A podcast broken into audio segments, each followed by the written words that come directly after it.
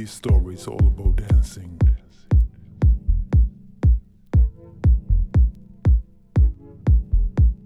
The first time in my life that I was caught with the dancing virus, I must have been something like 14. And it hasn't left me since then. It was the ultimate feeling of happiness, of joy, of freedom, of inner expression. And I felt the music in a certain way that I thought, you know, this is crazy.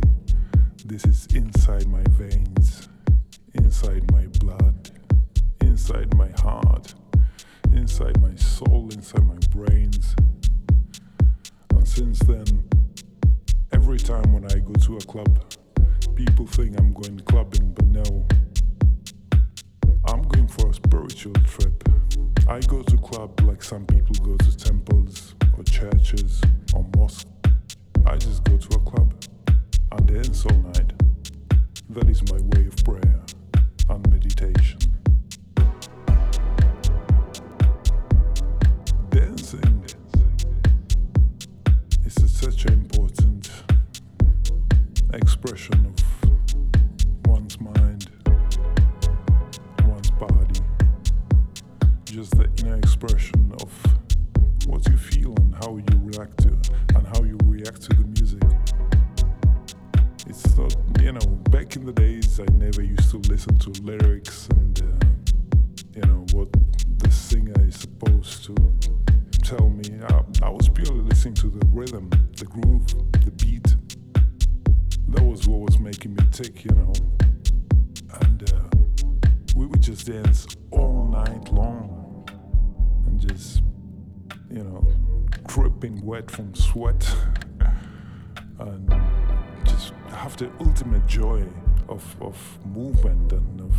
Expression and uh, you know dance is also very sexual. It's a really sexual feeling. You know when you get that feeling get the sexual healing well that is exactly what it's all about. It's a deep experience or expression of oneself. You know you sort of lay that's all you do and um, nowadays you see plenty of kids coming out and you know doing like things they see on MTV or in music videos and all that. That's that's not what I'm talking about. I'm talking about the inner inner feeling, you know,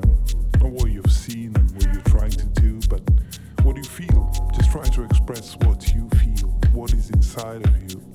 How do you react to the music? How do you take it in?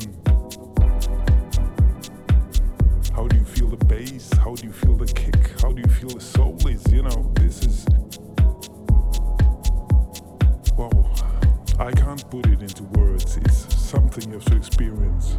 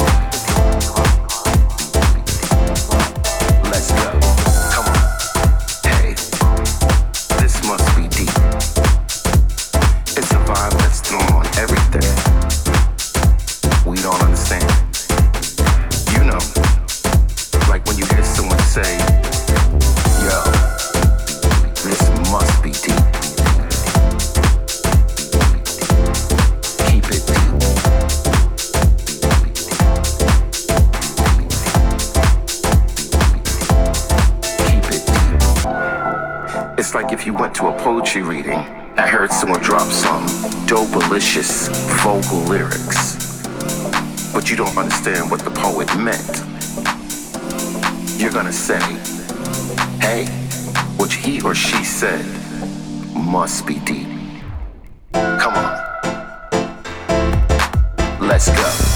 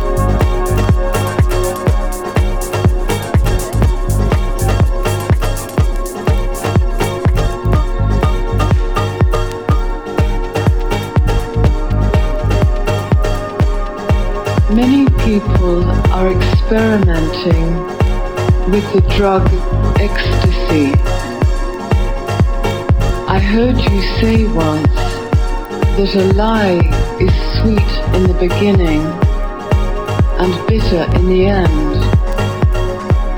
And truth is bitter in the beginning and sweet in the end.